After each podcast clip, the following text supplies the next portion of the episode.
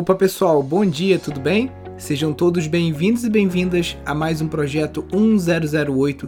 Todos os dias a gente está por aqui tirando dúvidas sobre casas ecológicas, arquitetura sustentável, transição da cidade para o campo, permacultura, agroecologia, empreendimentos sustentáveis e todos esses assuntos que a gente vem trabalhando há mais de 12 anos aqui no Instituto Pindorama. Sejam todos bem-vindos. Ivan, Nelson, Core, Clay, Aline. Vamos chegando aí, pessoal, já apertando o aviãozinho e mandando essa live para os seus amigos.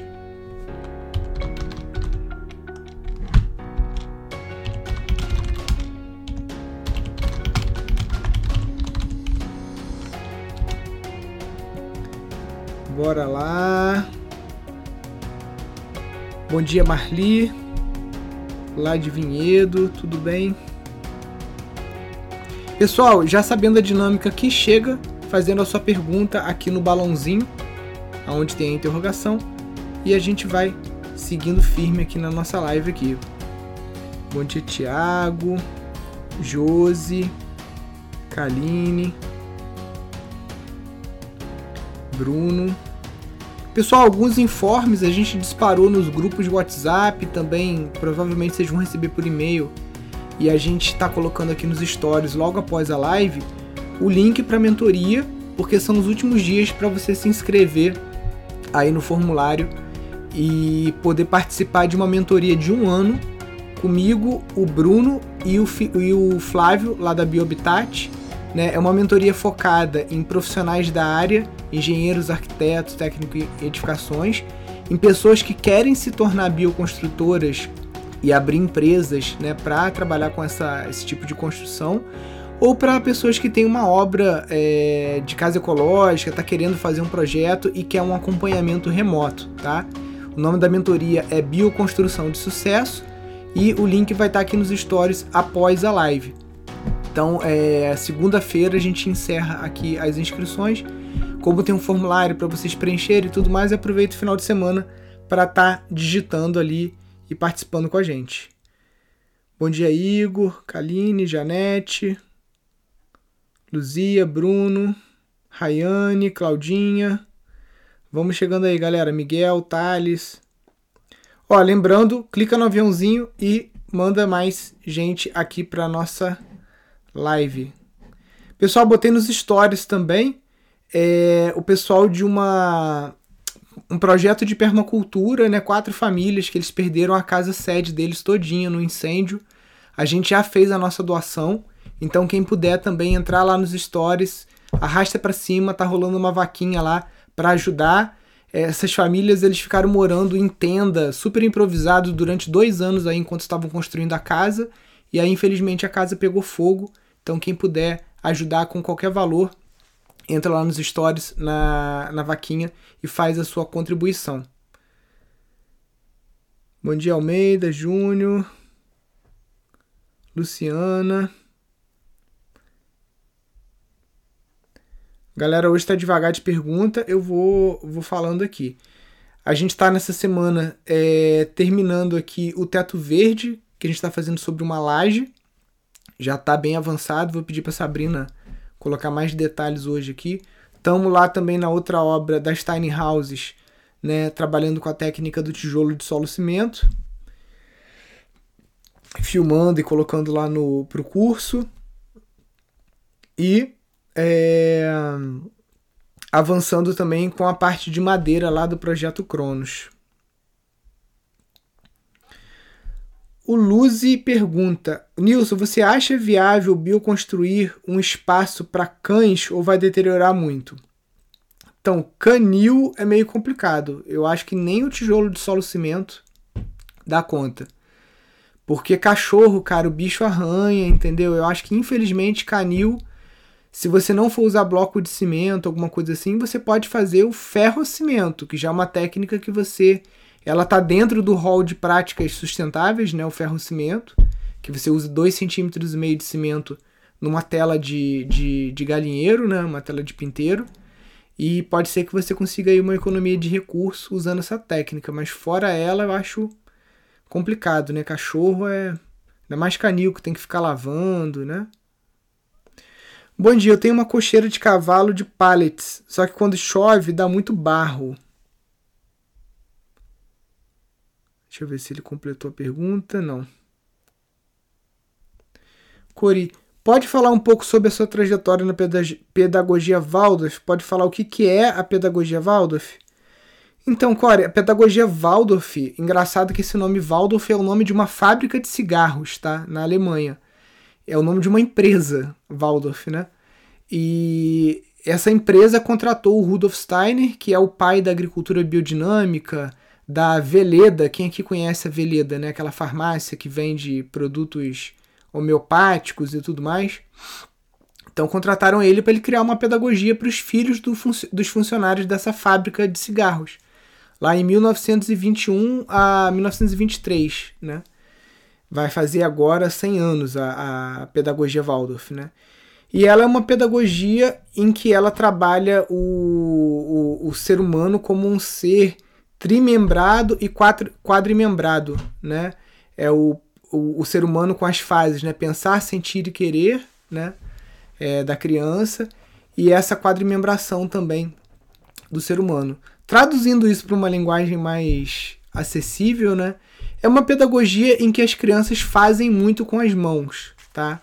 ela e também você tem os principais diferenciais da escola Waldorf é o ensino em época.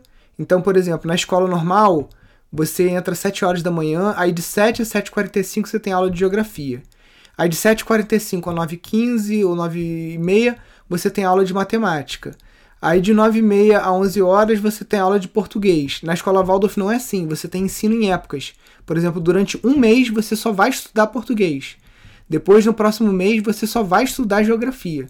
Depois, no próximo mês, você só vai estudar matemática, entendeu? E aí você vai ficar meses sem estudar matemática de novo.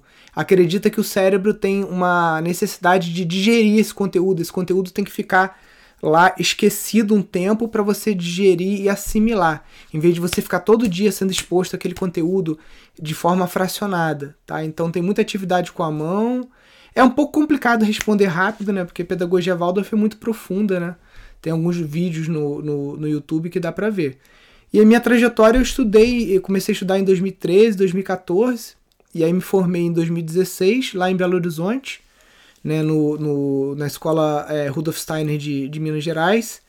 E a gente está com uma iniciativa pequena aqui no Pindorama, que tem quatro, cinco crianças né, no momento. E todo, todas as mães já foram vacinadas, graças a Deus. E a professora agora aqui em Friburgo abriu para semana que vem a vacinação dos professores também. Então aí a galera já vai ser vacinada também, professor, né? E é isso. Aí estamos aqui devagar, né? É, depois a gente foi em Pernambuco num seminário da pedagogia do fazer sensato, pedagogia do fazer com as mãos que aí é uma evolução da pedagogia Waldorf. É uma, é uma escola Waldorf com menos tempo de sala de aula ainda. É, duas escolas de referência que a gente tem no Brasil dessa pedagogia Waldorf melhorada, digamos assim, são a Escola Querência, em Porto Alegre, e a Escola Turmalina, em Paudalho, perto de Recife, né, que é uma escola dentro de uma fazenda. As crianças cuidam de cavalo, cuidam de coelho, cuidam das galinhas, de cabra, tem picadeiro de circo, tem marcenaria, né? Então é uma escola do fazer mesmo. É bem interessante. Isso, tá falando surgiu em 19, já fez 100 anos há dois anos atrás. É porque a gente estuda aquelas palestras né, de 1921 e 1923 como as palestras de referência da pedagogia Waldorf. Tinha pensado em algo de pallet no fundo, algo assim para levantar a água passar por baixo. O Igor lá que tá com problema com o coxo, né? Então, Igor, você pode fazer umas viguinhas de, de, de cascagem, né? Que de, de cimento e areia. Com o ferrinho gasta muito pouco. Eu acho que vai te ajudar aí, né? É... Porque até a brita, se você jogar, ela vai acabar dando, dando coisa também. Então, você drenar drena embaixo desses pallets. A gente já mostrou aqui várias formas de drenar, mas basicamente você vai. Deixa eu abrir aqui. Basicamente você vai fazer valas, né, e, e, encher de areia e de pedra e depois você bota os pallets por cima, então a água que der vai drenar. Você pode colocar grama também, grama evita um pouco essa lama, é, brita, argila, né? Tem várias formas de você estar tá ajudando a melhorar isso aí. Quando uma estação semente faz mutirão de bioconstrução, teremos conhecimento pelo Telegram ou só pela rede? Olha, basicamente só pela rede, tá? A agenda ainda não está rolando lá porque a gente não está incentivando muitos mutirões ainda. Estamos esperando a vacinação avançar um pouco. E aí cabe ao gestor de cada estação, ao Elge, a Maria Cândida, a Maria Inês, ao Leandro, a galera que é gestor das estações sementes, cabe a eles entrar na, na no Telegram da, da, do, do, dos cursos né, e avisar a galera: ó, tá tendo mutirão de bioconstrução, tá tendo mutirão de agroecologia, senão a gente fica doido aqui, a gente não dá conta, né? Cada um com seu, cada um, né? Mas é porque não tá rolando ainda, Mônica. Tá bem devagar, né? Tá, tá só uma coisa assim mesmo, família participando, amigos. A gente ainda não abriu muito, não. Diferença entre biodigestor e biogás. É possível fazer um sistema de biodigestor produz que, que também produz? Aí não tá a pergunta. Diferença de biodigestor e biogás é: o biodigestor é o equipamento, é a tecnologia, é o sistema que gera biogás e outros subprodutos. Né? O biodigestor também gera é, biol, que é uma água rica em nutrientes, ele gera biomassa, né, de, que são as plantas aquáticas, os papiros, as sombrinhas chinesas, o junco, tudo que você planta naquela zona de raízes, tá? Então, é, o biodigestor é o equipamento que produz o biogás e todos esses outros sistemas, esses outros é, subprodutos. Como funciona o mutirão de bioconstrução? Então, o mutirão de bioconstrução geralmente ele é feito é, por uma pessoa que está já com um conhecimento um pouquinho mais avançado né, da, das técnicas, ou ela chama alguém para ser um coordenador desse mutirão, alguém que já tem alguma experiência, tanto com o mutirão quanto com a técnica que ela vai estar tá trabalhando né, nessa. No caso, se for uma construção, mas pode ter, por exemplo, um mutirão de plantio agroecológico, um mutirão de colheita. Às vezes tem algum tipo de fruto que você depende muito de mão de obra, café, por exemplo, né? Você depende muito de, de gente para ajudar, né? Então tem vários tipos de mutirão. O de bioconstrução geralmente pode ser no final de semana, você 20 pessoas sábado e domingo rende muito trabalho. Então a pessoa, o anfitrião, geralmente ele banca a comida, né? Faz lá o, o, uma grande refeição e tal. E o famoso churrasco da laje, né, que o pessoal faz, mas na bioconstrução acaba sendo outro tipo de alimentação e outro e não é churra, não é laje também, né? Pode até ser laje, mas pode ser a cascagem, né? E basicamente é isso, você reunir as pessoas, se você faz parte de uma rede fica muito mais fácil, né? Porque aí você publica no Telegram, publica lá no Facebook, e aí as pessoas chegam, e chegam pessoas que estão antenadas estudando aquilo, porque uma coisa é você fazer um mutirão de bioconstrução com um monte de gente curiosa que vai ficar o tempo todo te perguntando o que, que tem para fazer, com pouca proatividade né, e que nunca teve exposição àquele tipo de trabalho que está sendo feito ali. Outra coisa é um aluno do curso de casas ecológicas publicar um mutirão lá no Telegram e os colegas irem ajudar, que são pessoas que já estão acompanhando as técnicas, que já estão acompanhando o Pindorama há um tempo, que não são 100% cabaço né, ali na parada. Chega ali, tem atitude, sabe o que fazer, sabe como é que funciona um pau a pique, entendeu? Então, quando você pega um mutirão só com gente crua, aí às vezes te dá mais trabalho do que se você tivesse três, quatro pessoas muito é, já assim antenadas naquilo que está rolando? Mas toda experiência é válida, nem que seja para te traumatizar.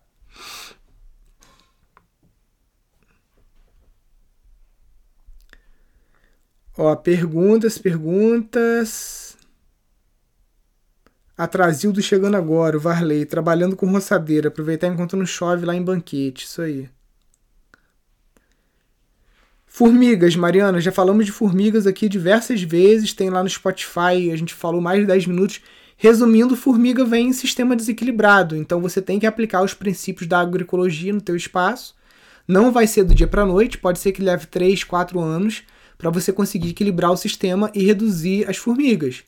Enquanto você não reduz as formigas, você pode trabalhar com isca orgânica. Tem vários tipos de venenos que são permitidos na legislação orgânica, como o Massex, o Citromax, né, para você estar tá combatendo ali pontualmente essas formigas.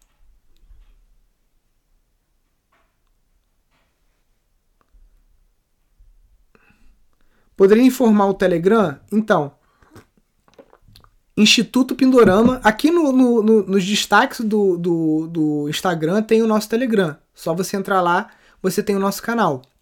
E o grupo do Telegram que é aberto à interação, a gente tem dois. O Viver Fora do Sistema, que é para os alunos do curso de Gestão de Empreendimentos Sustentáveis, e o Telegram Casas Ecológicas, que é para os alunos do curso de Casas Ecológicas. Esses grupos onde rola interação, eles são fechados, são exclusivos só para alunos, tá? Então, se você é aluna e você ainda não está no grupo, é só você mandar um e-mail para contato@pindorama.org.br, porque o link do convite ele muda toda semana para evitar penetra no grupo. E aí você é, manda para nossa equipe lá no e-mail que eles vão te mandar o link atualizado. Show, vamos lá.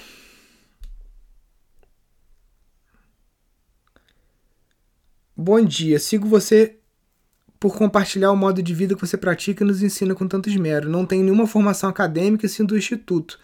É, não precisa ter formação acadêmica nessa área. Eu, eu minha formação acadêmica é em programar computador.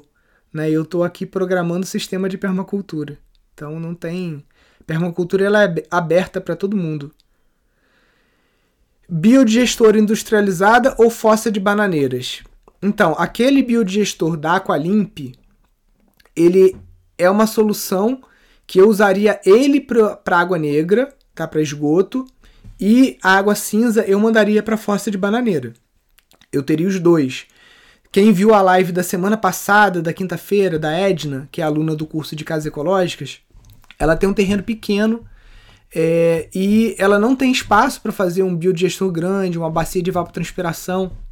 Então, no caso dela, a gente sugeriu que ela use sim a fossa da Aqualimp, né, essa fossa biodigestora, que não produz biogás, tá? Ela não produz biogás, mas ela ocupa pouco espaço.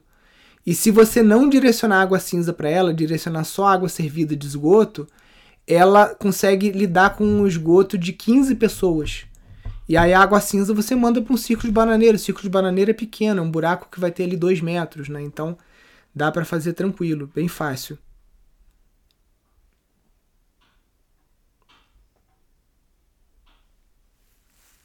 Gostaria de saber se os pilares de madeira, sem ser enterrados, se a casa fica segura. Eu vou postar aqui uma foto que eu tirei de uma obra que está acontecendo aqui perto, que foi feito pilar de concreto, tá? colunazinha de concreto, tipo uma sapatazinha, e o eucalipto foi apoiado em cima. Dá certo? Dá certo. Tudo depende dos travamentos. Por exemplo, a gente faz isso com bambu gigante. A gente faz uma, uma sapata de concreto e a gente deixa um vergalhão em pé com 50 centímetros e a gente embucha, a gente enfia o bambu ali dentro desse vergalhão, faz um furo no bambu com a serra-copo, pega uma garrafa PET para usar de funil e a gente faz uma massa de cimento mais mole, de cimento e areia, e preenche o interior desse bambu até a altura do vergalhão com cimento. E a gente coloca um tripé nesse bambu, né, para ele não balançar, pelo menos durante é, dois, três dias, para esse cimento dar uma curada ali dentro. E aí depois você tira. Para o eucalipto, existem outros tipos de conexões metálicas que você pode fazer para você conectar essa sapata de ferro com o eucalipto. Geralmente não é uma boa ideia você colocar o, o eucalipto dentro do cimento. O ideal é você apoiar ele em cima do cimento. E aí existem formas de você conectar isso ou com é, é, cantoneiras, ou com barra rosqueada, ou você fazendo como a gente faz, embuchando o eucalipto, botar um vergalhão grosso ali no meio, você fazer um furo e você embuchar o, o, o eucalipto ali, tá? Mas aí você tem um, um, problema né, de cisalhamento, então você tem que fazer uma, uma um contraventamento bem estruturado ali para você trabalhar dessa forma. Eu prefiro trabalhar com o eucalipto enterrado, passando o neutrol no, na base dele e você fazendo valas em volta da edificação para evitar que esse eucalipto pegue qualquer tipo de, de, de enxurrada né, de, de chuva entrando ali por baixo da casa. Bom dia, por favor, me informe onde eu posso encontrar material sobre formigas. Então, lá no YouTube a gente falou sobre alguns tipos de, de isca, né, que você consegue fazer. Por exemplo, aquela laranja que apodrece, que fica meio azul.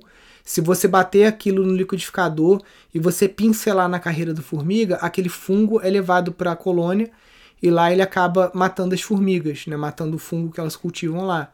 Tem o Citromax, tem o Massex e aplicar técnicas agroecológicas no teu sítio, que aí com o tempo você vai equilibrando o sistema e elas vão desaparecendo. Desaparecendo não, reduzindo, né? Que desaparecer nunca desaparece. Nem quem usa mirex, quem usa veneno brabo mesmo, consegue dar conta de formiga sem um ambiente equilibrado.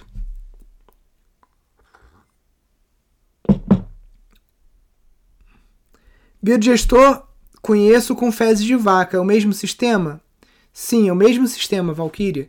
Só que as fezes de vaca elas produzem muito mais do que o cocô só humano. Inclusive o biodigestor, onde só entra fezes humanas, a gente aconselha de tempos em tempos você colocar um esterco de vaca, esterco de cavalo ou algum tipo de, de esterco é, animal, de, de galinha, porque eles têm mais micro-organismos eficientes no cocô. O nosso cocô é cheio de estabilizante, é, como é que é? conservante, né? A gente acaba comendo alguma coisa industrializada, então o nosso cocô não é tão rico. Até pelo nosso tipo de sistema digestivo, ele não é tão rico nesses micro-organismos. Qual é a melhor forma de proteção natural contra a chuva das madeiras expostas na parte externa da casa? Débora, a gente usa a resina de mamona, tá?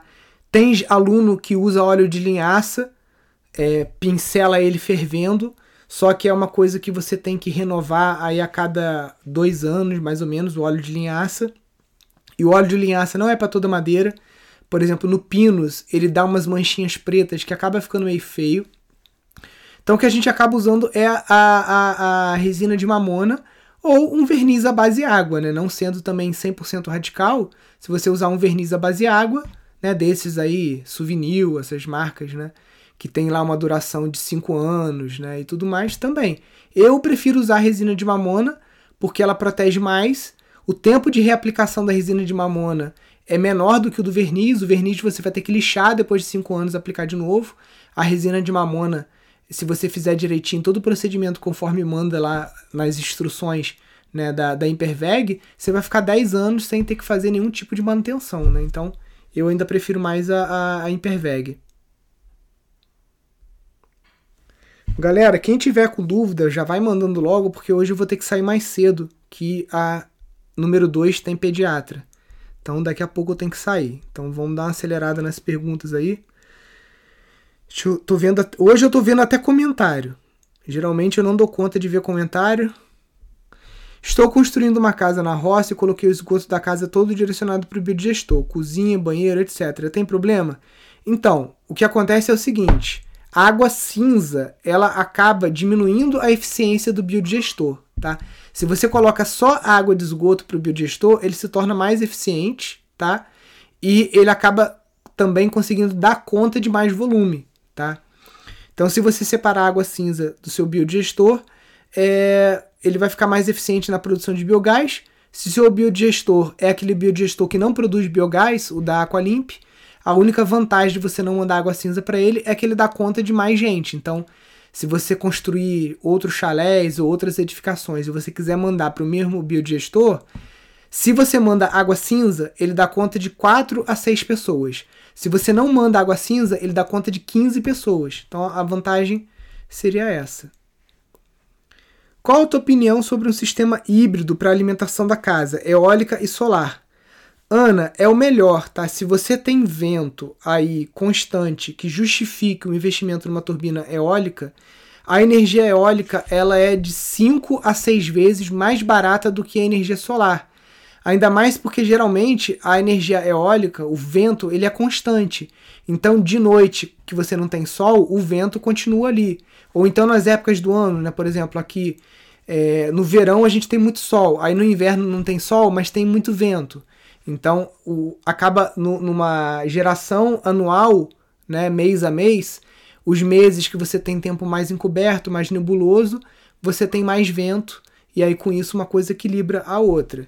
Então eu acho vantagem.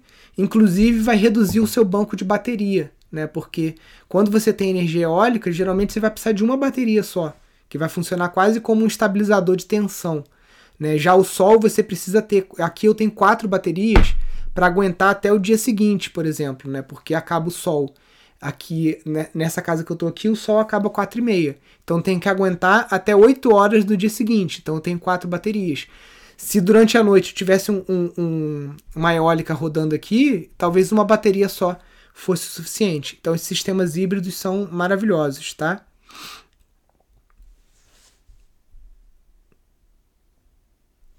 Bom dia, Nilson. Existe tamanho máximo para o tijolo de adobe? Ivan, eu já tentei fazer um tijolo de adobe aqui, tipo forma de bolo, sabe? Assim, bem comprido, com 40 centímetros.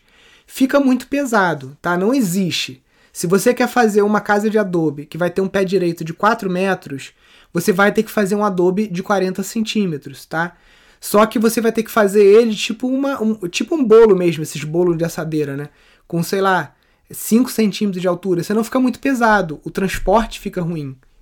Para você assentar um tijolo a 4 metros de altura, subir com aquele tijolo, fica muito pesado, tá?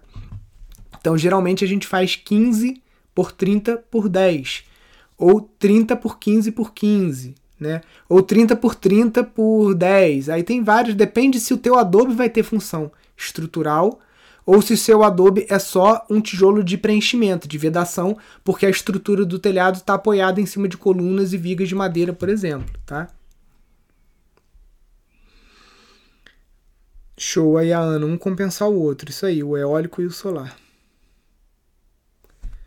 Vamos lá. Em que tipo de comércio posso comprar óleo de linhaça? Aqui em Friburgo vende em loja de material de construção, vende em loja que vende material de madeira, verniz, essas coisas, tá? Até loja de tinta costuma vender também. É um, é um óleo que vende assim em litro, tá?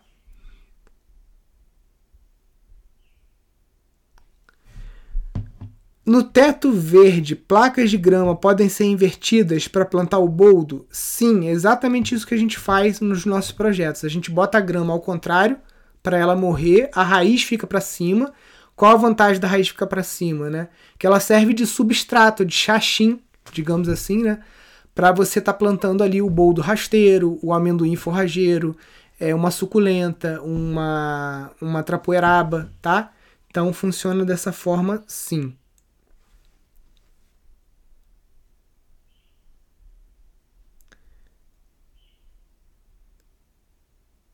Achou. Onde comprar bambu para construir? Diego, não vale a pena comprar bambu para construir, a não ser que você esteja disposto a gastar numa, na obra o mesmo valor que você gastaria numa casa convencional. Então, tipo, sei lá, 1.400 a 1.700 reais, talvez até 2.000 reais o metro. Porque o bambu tratado é vendido a metro linear. Tá? Então é caro, é, é, é, o mesmo preço da madeira ou mais caro, mas beleza. Uma hora a gente vai ter que começar a pensar em não comprar madeira e comprar bambu, né? Se eu vou gastar dinheiro com a madeira, gaste com bambu tratado, no máximo vai ser ali o mesmo preço e você tá construindo a sua casa com material super ecológico, tá? Porque o bambu ele sequestra mais carbono da atmosfera do que qualquer tipo de madeira, tá? O bambu é C4, ele tem uma via a, extra, uma via a mais ali no seu processo de fotossíntese de é, sequestrar carbono, tá? Então ele é o mais ecológico. O ideal é você tratar o bambu. Aí você vai reduzir o, o, o, o teu custo de tratamento por vara para mais ou menos 4, 5 reais por vara de 6 metros. Se você for comprar essa mesma vara de 6 metros, você vai pagar 120 reais em cada uma, tá? Dependendo do calibre, do diâmetro do bambu. E aonde que compra bambu? Bambu Carbono Zero, Instituto Jatobá, é, Bambu da Mantiqueira, é, Morada do Bambu, lá em Itaara. Onde mais? É, tem, tem um pessoal do Paraná que eu não posso falar o nome para não ser processado, mas a gente já comprou bambu com eles. Eles são bem pilantra. É bambu S alguma coisa, entendeu? é, eles cozinham o bambu com 1% de parafina na água, e isso não é tratamento eficaz. O bambu que a gente comprou deles mofou todo, deu broca, enfim, não é um tratamento bom. Na Bahia, na Serra Grande, também tem um pessoal que vende guádua. Em Angra dos Reis também tem um pessoal que, que vende, né? Aonde você encontra essa galera é num grupo que tem lá no Facebook, chamado, eu acho que Rede do Bambu. Se você botar lá no Facebook Rede do Bambu, eu acho que é isso.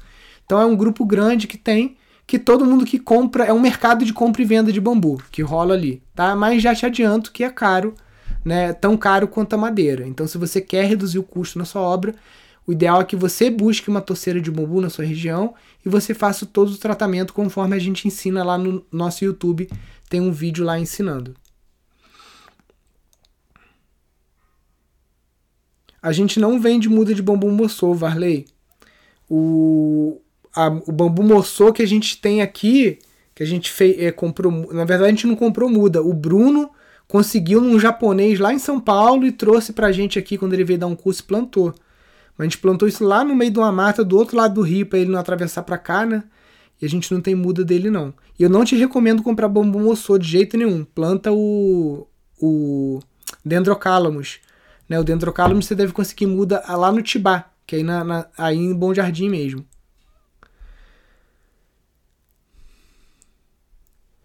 Qual a melhor variedade para construção?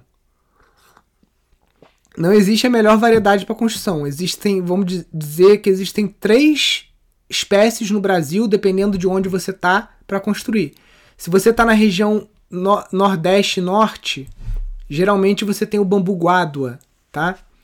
Se você está na região Sul-Sudeste, você tem o bambu moçô.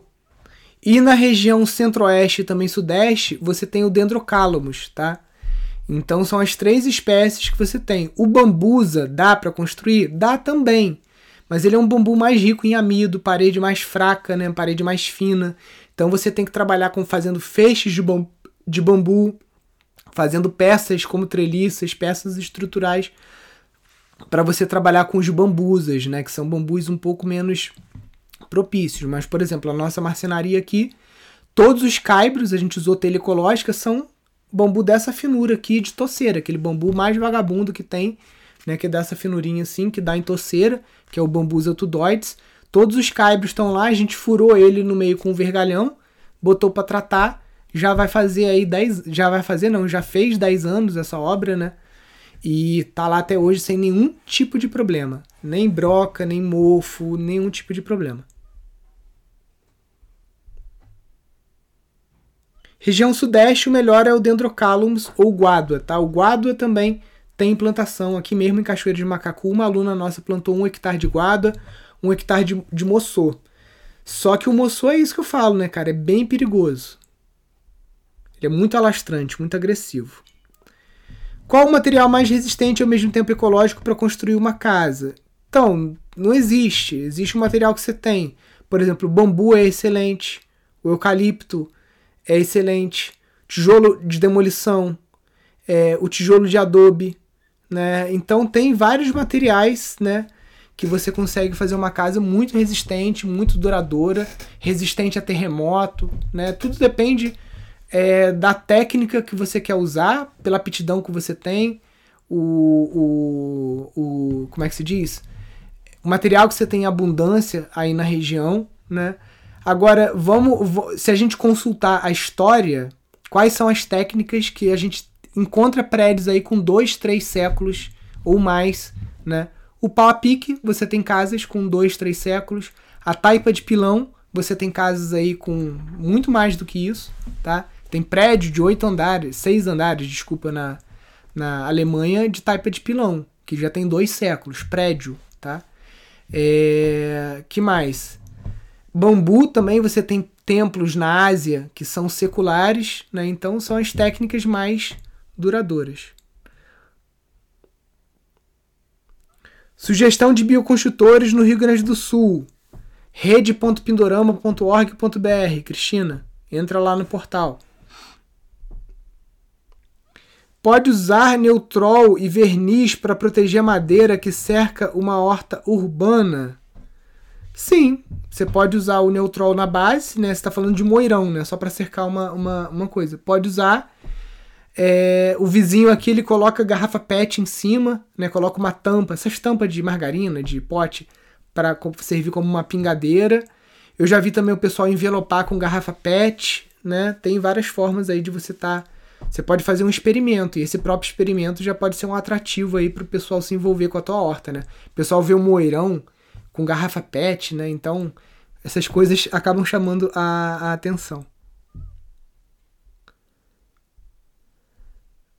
Galera, vou ter que sair agora. Muito obrigado. Bom final de semana para vocês. Segunda-feira a gente tá de volta aqui com o projeto 008. Essa live fica gravada aqui no Instagram, fica no YouTube, fica no seu programa favorito de podcast. Semana que vem a gente está de volta aqui de segunda a sexta com essa sessão de perguntas e respostas. Se você não teve sua dúvida solucionada hoje, volta aqui na segunda-feira. Recomendo também no final de semana vocês entrarem no nosso canal do YouTube, assistir as últimas lives. A live de ontem foi muito boa para quem tem sítio, tá pensando em fazer um projeto no sítio. Olha lá a live Encontro com Alunos, tem várias eu já estou há mais de um ano fazendo essa live toda quinta-feira às 18 horas. E lá também você encontra vários e vários episódios aqui do Projeto 1008. O título, geralmente eu separo três assuntos que a gente falou ali na live. Então, pelo título, você vai ver lá como acabar com braquiária, como tratar eucalipto, como é, acabar com formiga, né? Só dá uma olhada lá nas lives. Show, pessoal. Fica com Deus. Um, um grande abraço. Vou deixar uma caixinha de perguntas aqui no Instagram para quem não conseguiu ter sua resposta. Só que só vou conseguir responder à noite, quando eu voltar da cidade. E também, lembrando, quem quiser participar da, da mentoria Bioconstrução de Sucesso, segunda-feira vai ser o último dia para se inscrever. Show, fiquem com Deus, um grande abraço, até segunda-feira, valeu, até mais, tchau, tchau!